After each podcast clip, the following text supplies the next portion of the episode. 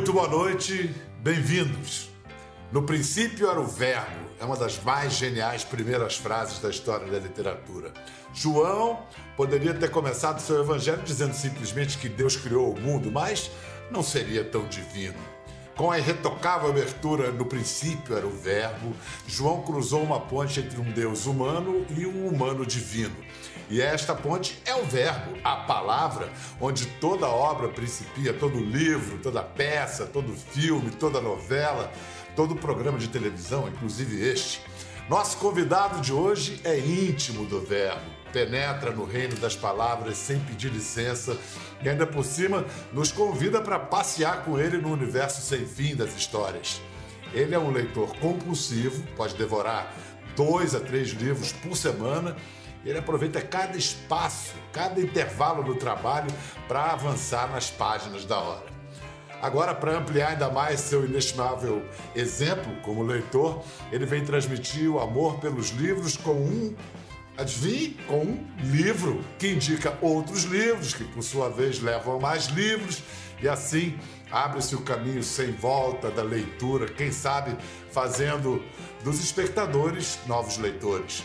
O grande público conhece o apreço dele às palavras, desde sempre, pelas novelas, peças e filmes que o tornaram um dos grandes atores de sua geração e nome fundamental dos 70 anos da história da televisão brasileira.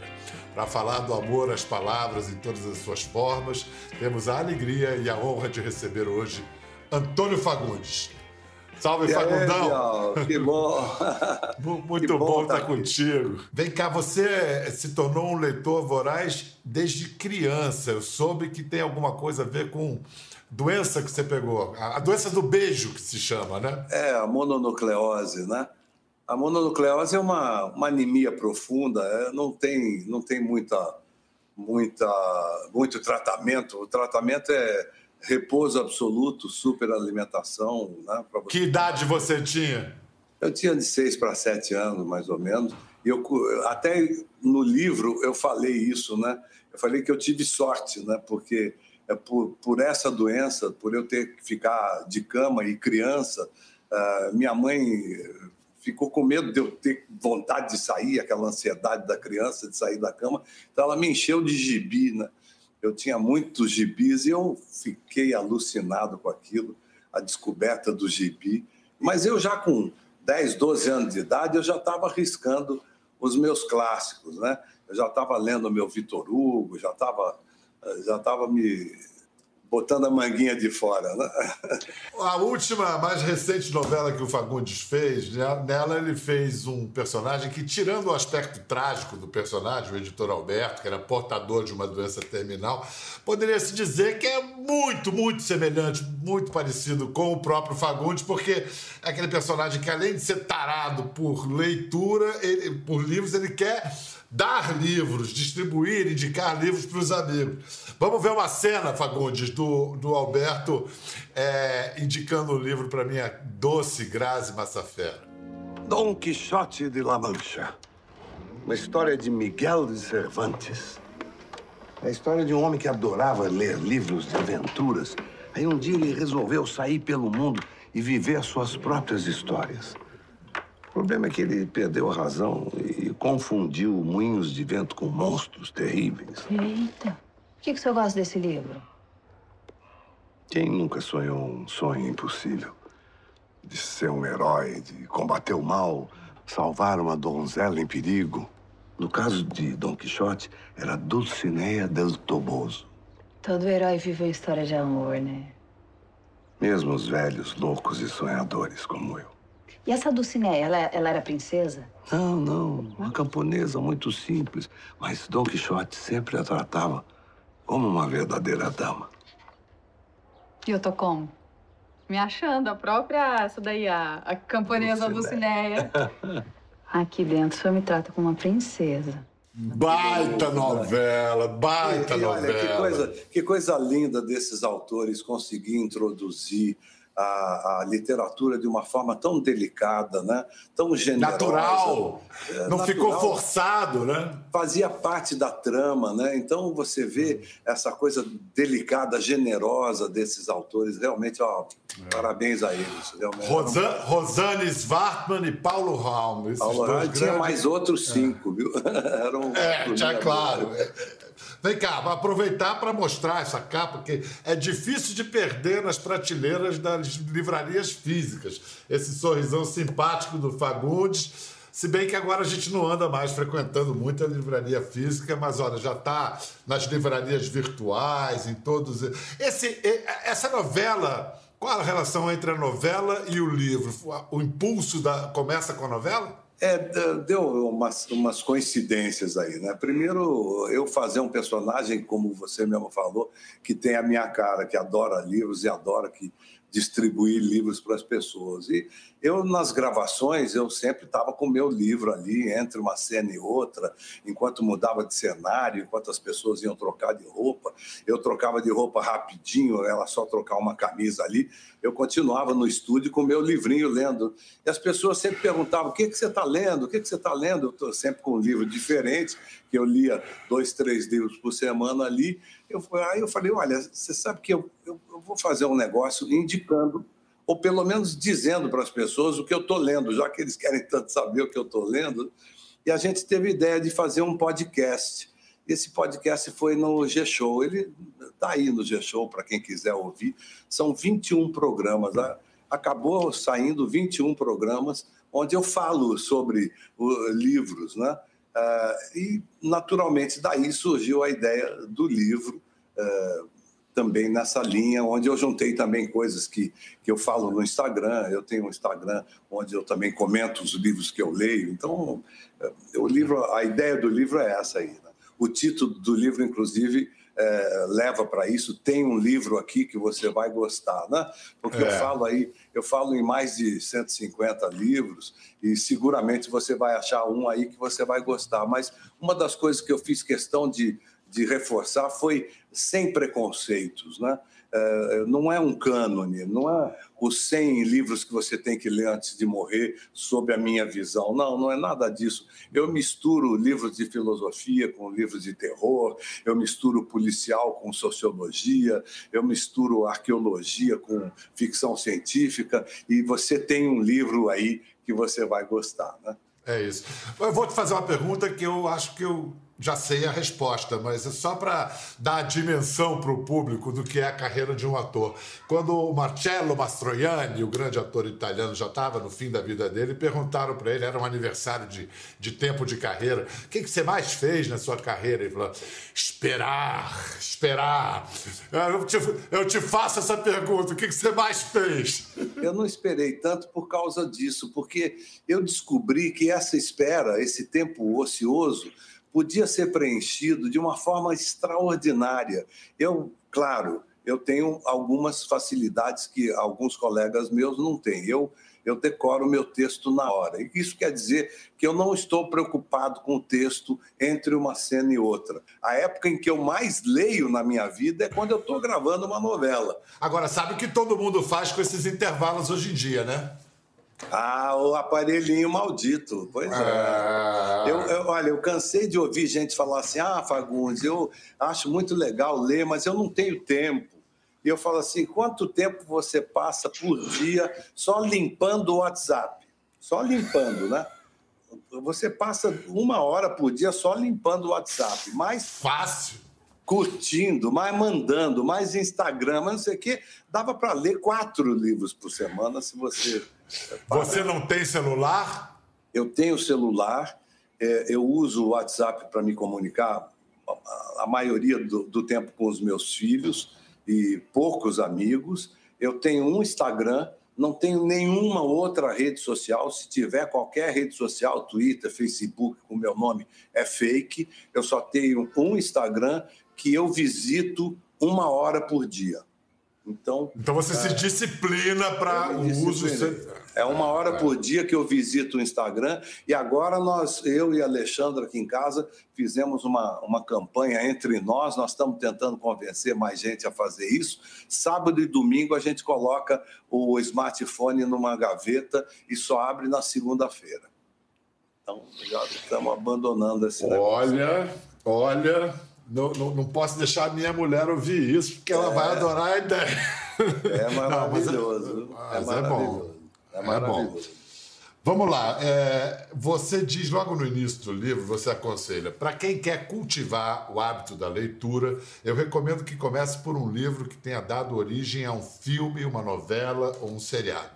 Bom, o primeiro protagonista do Antônio Fagundes na televisão foi uma novela da Tupi chamada o Machão, supostamente inspirada na Megera Domada, de Shakespeare, foi exibida em 74, durante intermináveis 365 capítulos, gente. Naquela época tinha isso. Vamos ver o Machão. Era Nossa, uma, era uma... vocês acharam? É, tem, tem.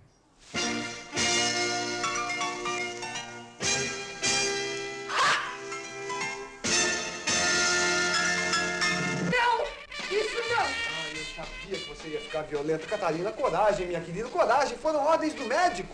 Petruque, por favor! Cadeira de rodas, meu amor, cadeira de rodas. Um mês para você curar o seu trauma psíquico. A menos, é claro, que a senhora tenha fugido.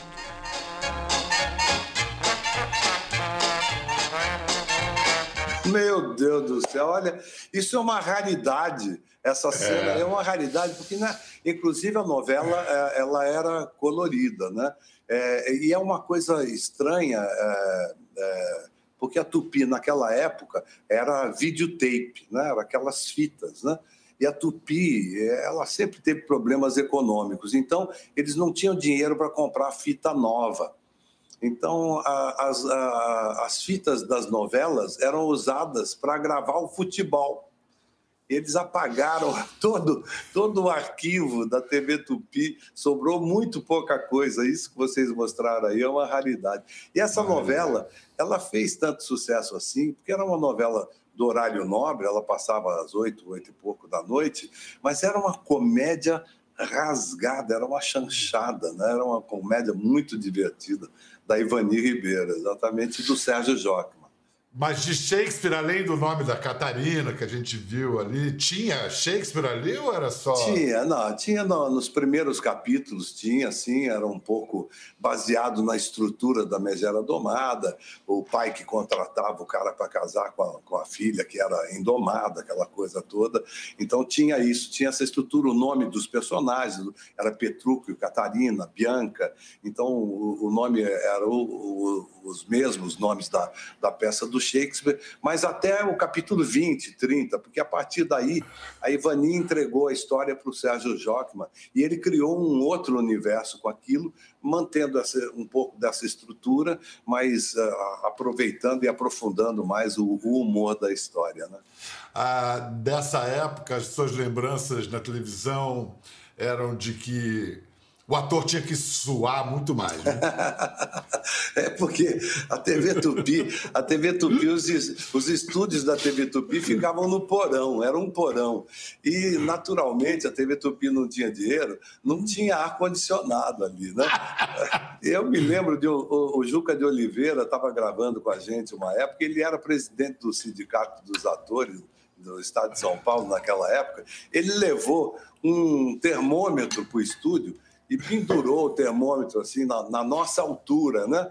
E deu 57 graus. Então, a gente realmente era. A gente suava a camisa ali para gravar aquelas novelas. E entre uma cena e outra, as portas do estúdio eram abertas, mas não era por nossa causa, era para o equipamento não pifar. Gente, que aventura, que pioneiro. Era uma aventura. Nesse livro, o Fagundes destaca a qualidade de uma adaptação para a TV entre as muitas que ele fez. Vamos ver uma cena. Eu não entendo. Eu não entendo como essa Oscar como essa lagartixa branca pôde enfeitiçar o meu filho. essa guerra que não tem fim é tudo culpa dessa Lívia. E agora ela me aparece assim, no dia que ele vai embora.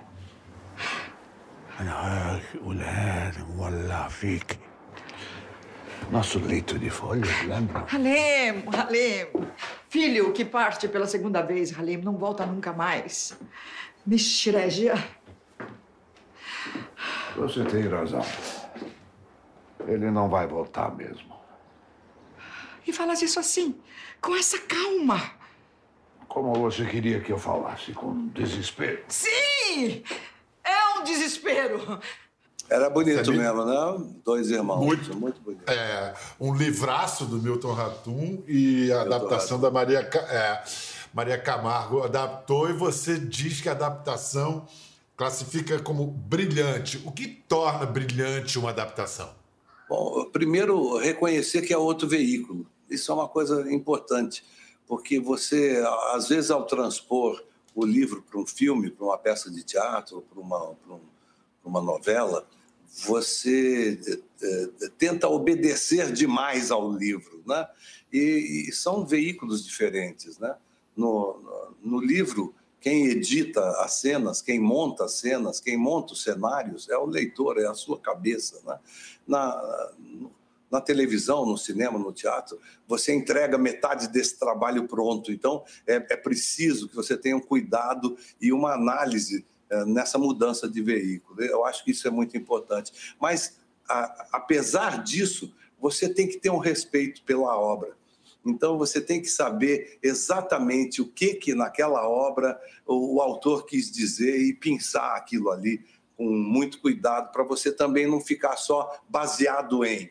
Né? Então, é, é um, é um trabalho delicado, mas quando é bem feito, e eu citei aí esse, mas tem outros maravilhosos. O, Ricardo Linhares, por exemplo, fez uma adaptação maravilhosa do Seu Fechar os Olhos Agora, que eu também tive a oportunidade de fazer. O Valcir Carrasco fez uma adaptação maravilhosa do Gabriela também, que eu também tive o prazer de fazer. Então, você vê aí que são adaptações cuidadosas, que respeitam a mudança do veículo, mas sem perder o foco na obra principal. né? Vamos fazer uma brincadeira. Eu falo uma novela que você fez na TV e você indica um livro que tem a ver com essa novela. Bora?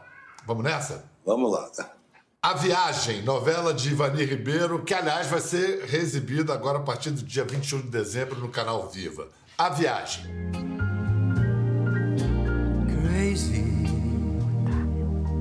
A Viagem é uma novela espírita. Então, para aquelas pessoas que querem entender a base da Ivani Ribeiro para discutir aqueles assuntos ali, nada melhor do que ler do Allan Kardec o livro dos espíritos. O Allan Kardec foi o cara que, eh, digamos, coordenou essa doutrina, né? Ele ouviu eh, centenas de espíritos e respondeu a 1019 perguntas que ele fez aos espíritos. E esse livro, então, coloca essa doutrina de uma forma muito simples, muito compreensível e muito bonita também, para quem quer entender o universo onde a novela funciona. Né? Vamos lá, próxima novela. Por Amor, de Manuel Carlos. Na noite em que os bebês nasceram, o nosso e o do Eduardo e do Marcelo, um deles morreu. Eu sei. Não foi o nosso. Foi o deles.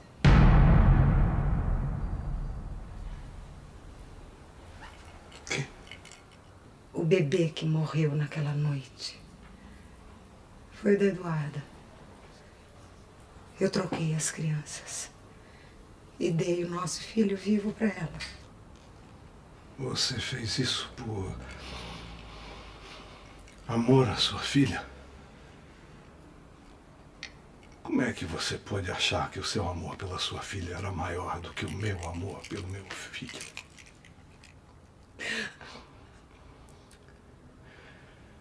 Como é que você pode demonstrar tanta crueldade e frieza e dar isso o nome de amor?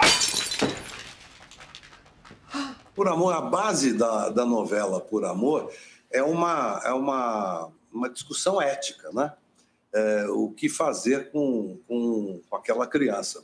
É, diz para a filha que o filho morreu ou troca o filho e ao trocar o filho coloca o marido numa situação de que o filho morreu. É uma, uma discussão bem interessante que o Manuel Carlos levantou e que vale a pena ser analisada eh, não só por ela em si, mas também eh, para se discutir ética, que é uma coisa que eu acho que devia ser ensinado eh, nas escolas desde o primário, né? para você entender que a vida tem que ser regida por movimentos éticos. Então, uh, um livro que eu indicaria para quem quer se aprofundar um pouquinho nisso é Justiça, do Michael Sandel.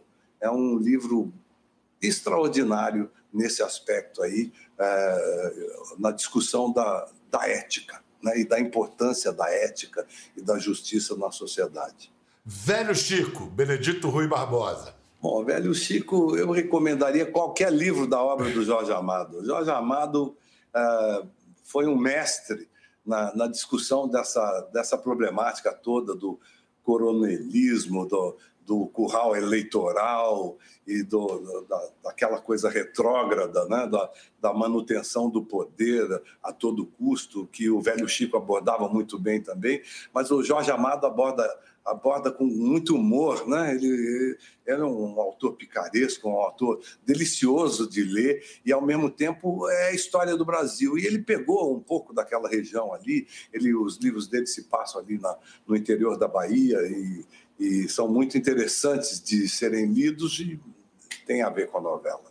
Olha só, quando a gente estava preparando esse programa, você, na pré-entrevista com o Calil, você nos pediu para se a gente localizaria uma cena de uma novela que é muito pouco lembrada, Nina, de 1977.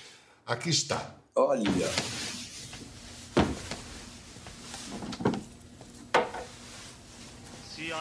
Nada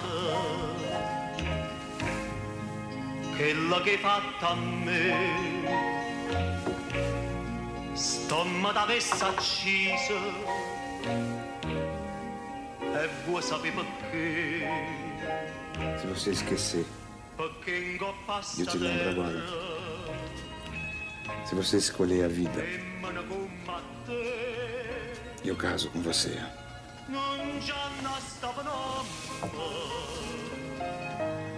Honesta como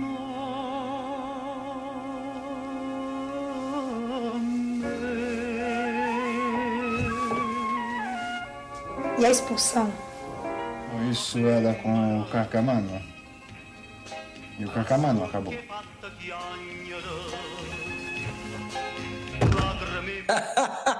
Eu tô rindo aqui, Bial, porque é duro manter a dignidade com essa florzinha na orelha, né?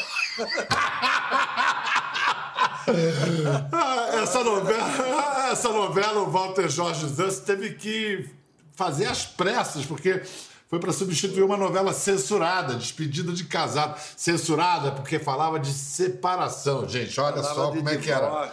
De divórcio. Aí você sabe que a, a, Despedida de Casado, a gente tinha gravado mais de 20 capítulos, porque naquela época, é, era o Boni, Santo Boni, o Boni não deixava entrar no ar uma novela se não tivesse 20 capítulos gravados, né? Então nós estávamos prestes a estrear quando a novela foi totalmente censurada. Não é que eles cortaram uma cena ou outra, eles censuraram a ideia da novela, né? E o Jorge, o Walter Jorge Dust e o Avancini, que eram os diretores do Despedido de Casado, pegaram a mesma equipe, era a mesma equipe, era eu, Regina, o, o, o Mário Lago, era a mesma, a mesma turma. E com, essa, com esse mesmo elenco, ele escreveu Nina que era uma novela fabulosa. Eu não sei por que a TV Globo nunca reprisou essa novela. Eu acho que eles devem ter feito mais ou menos como a Tupi e apagado essa novela aí. O que, que ficou assim de especial na lembrança? Ela tinha uma coisa muito interessante e, agora, em retrospecto, eu acho que ela que devia ser censurada, porque era uma novela que se passava em 1929 e discutia exatamente aquela crise do poder e aqueles partidos políticos todos aparecendo ali em 1929 que deram origem aos nossos partidos políticos hoje, né? Com todas as mazelas dos partidos políticos, com toda a corrupção correndo por trás e aquelas famílias tradicionais com os seus currais eleitorais todos mantidos. Então, era uma novela que discutia muito mais a realidade política brasileira do que despedida de casado, que era só um problema social.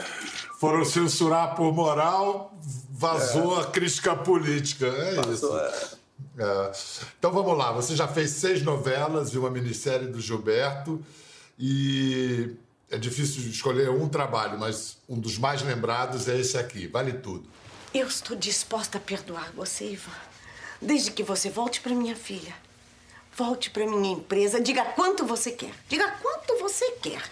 Porque pela minha filha eu sou capaz de qualquer sacrifício. Quanto eu quero? Ei, Ivan, eu sei que você é um homem ambicioso. Que todo mundo pensa que você comprou. Só que você nunca me comprou. Eu me casei com a sua filha na época. Eu pensei que fosse por amor, mas você não me comprou nunca, Odete. Ivan, você é um homem brilhante, que tem todas as possibilidades. Eu só estou lhe falando com Fora tanta franqueza, porque você mesmo... Mas... Fora daqui! Fora daqui, Odete. Da Helena eu tenho muita pena, porque eu não posso fazer nada por ela, mas de você eu não tenho pena nenhuma, não. Mesmo porque eu acho que todos os problemas que ela tem vêm do fato de que ela tem uma mãe que é prepotente, que é fascista, que é burra e que pensa que pode comprar todo mundo fora daqui. Gilberto Braga. É, adoro nessa cena Maria Gladys ali atrás. É, só, só, Reagindo. é muito bonito. Tem, essa novela tem 32 anos. Ela se desatualizou? O Brasil hoje é outro? Não, infelizmente a novela continua atual, né? Infelizmente o Brasil não evoluiu em absolutamente nada de lá para cá. E é, esse é, era o mérito da novela na época e continua sendo hoje. A novela foi reprisada com extraordinário sucesso porque as pessoas reconheciam a realidade brasileira ali, né? Então isso isso é um, um dos méritos um dos méritos dessa novela. Né? O Benedito empata com o Gilberto Braga na dobradinha contigo. Foram também seis novelas e uma minissérie com o Benedito. Aqui, Renascer. Eu amo você, meu filho.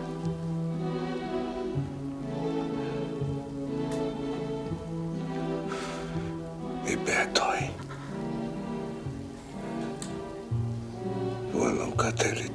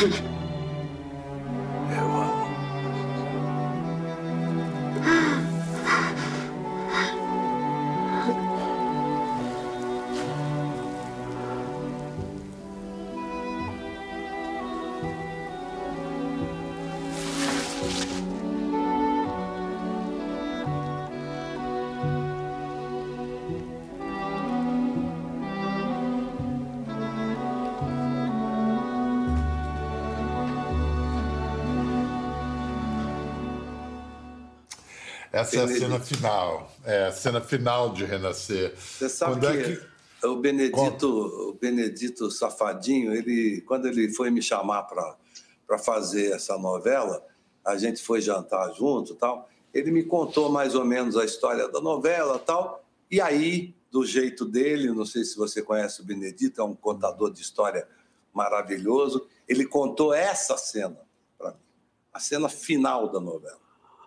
E, naturalmente, terminamos os dois aos prantos no restaurante. Eu falei, eu quero fazer essa novela. Essa novela... É Cantada irresistível. Não, que fim maravilhoso. Era lindo, coisa linda. Fagundes, você termina o livro contando uma história você leu na autobiografia da bailarina americana Martha Graham, Graham é, sobre o poder da arte. Que história que ela conta? É, é uma história linda dela, ao mesmo tempo é, é, um, é trágica, né? Porque ela fazia, ela tinha uma, uma coreografia, eu não, não me lembro o nome da, eu nunca lembrei o nome dessa coreografia dela, mas ela fazia essa coreografia dentro de um saco é, fechado no pescoço e o limite desse saco eram os braços e as pernas dela esticados. Então ela dançava dentro desse saco, uma coisa linda, plástica, muito bonita, e chamava Angústia, alguma coisa assim.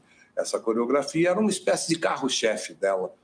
É, sempre ela colocava essa coreografia nos programas dela. E um dia ela acabou o espetáculo dela, estava no camarim tirando a sua maquiagem e a produção falou: Mrs. Graham, tem uma, uma pessoa na plateia chorando compulsivamente, ela não para de chorar e a gente não sabe o que fazer. Ela falou: traz ela aqui no camarim. Aí trouxeram essa pessoa para o camarim, era uma, uma senhora, e ela chorando, chorando, chorando. A Marta deu água para ela, aquela coisa toda, ela não parava de chorar. Quando ela conseguiu se acalmar, a Marta perguntou: o que, que aconteceu? E ela disse para a Marta: eh, há 25 anos é, eu, eu tinha um filho de três anos de idade, ele estava brincando na calçada com uma bola, a bola correu para o meio da rua, meu filho correu para pegar a bola e eu vi um caminhão passar por cima da cabeça do meu filho. Eu não chorei naquele dia, eu não chorei no enterro, eu não chorei nos últimos 25 anos da minha vida eu chorei quando eu vi a sua coreografia, porque eu entendi o que eu estava vivendo. E, e na, na biografia da Marta, ela diz que esse dia valeu a pena ter vivido, é, que valeu a pena tudo que ela fez na vida dela por causa desse dia, dessa pessoa que recebeu desse jeito que ela estava fazendo.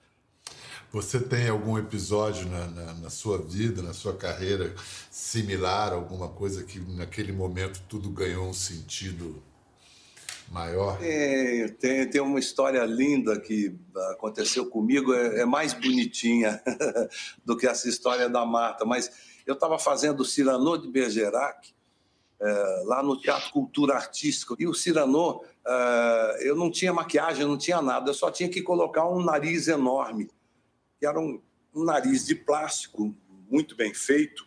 Quando, quando eu estava para colocar o meu nariz, apareceu o porteiro é, do teatro e disse: o senhor Fagundes, me desculpa, tem uma senhora aí, ela trouxe isso aqui para o senhor. Ele estava segurando assim uma garrafa de Coca-Cola é, cheia de um líquido amarelo, tampado assim com um, um jornal, né? Parecia uma bomba molotov, né? Eu falei, que, que, que é isso? Né? Eu peguei aquilo ali, eu destampei, eu cheirei, era uísque. Eu falei, tá, muito obrigado. Se ela quer falar com o senhor, eu posso trazê-la aqui, eu posso deixá-la subir? Eu falei, não, eu, eu vou descer. Eu desci para falar com ela, uma, uma senhora simples, e ela, eu falei, oh, boa tarde. Ela falou, o senhor recebeu a minha encomenda? Eu falei, recebi, muito obrigado. Ela falou assim: eu, eu trabalho nas boates aqui em frente. O Teatro Cultura Artística ficava numa rua que, em frente ao teatro, era um monte de inferninho. Só tinha inferninho ali, né? Ela falou assim: eu trabalho aqui em frente nesses, nesses inferninhos, eu sou faxineira. Então eu faço a faxina de todos eles. Todo dia eu venho fazer a faxina. E, e todo dia que eu vinha fazer a faxina, eu via filas e mais filas aí no teatro de pessoas querendo comprar ingresso para ver as peças, né? E eu falei, um, um dia eu vou ver, um dia eu vou ver uma peça de teatro. E aí eu juntei dinheiro, eu juntei durante um ano, eu juntei um real por mês e juntei o dinheiro e eu vim na quarta-feira, que é o dia mais barato, que eu fazia sempre uma uma, um dia da semana mais barato, e eu assisti essa peça, Cyrano de Bergerac, e eu nunca vi coisa mais linda na, na minha vida. É, que eu não tenho dinheiro para ver outra vez, mas eu queria ver outra vez. Que coisa mais linda que é. Eu achei que o que eu paguei foi muito pouco. Então, todo dia, quando eu estou fazendo faxina, não é dos copos, não, ela falou, das garrafas. Quando eu vejo que está sobrando um pouquinho, aí eu pus na garrafinha para o senhor. O senhor gostou? Ah, ah, meu Deus. aí, aí eu pensei, isso muda a vida de uma pessoa, né? Isso realmente faz valer a pena uh, tudo, né? E tudo começou num texto, num livro. Sem Então, dúvida. é. Então, por favor, tem um livro aqui que você vai gostar, de Antônio Fagundes. É uma boa ideia para um presente de Natal. Fagundes, muitíssimo obrigado. Que delícia Olha. conversar contigo. É um prazer Bom. te ver outra vez. É um e da próxima também. vez espero que seja ao vivo, viu? Espero que eu possa te dar um abraço bem apertado. Gente, tchau, até a próxima. Quer ver as fotos e vídeos que comentamos aqui? Entre no Globoplay, busque a página do Conversa e assista o programa na íntegra. Até a próxima.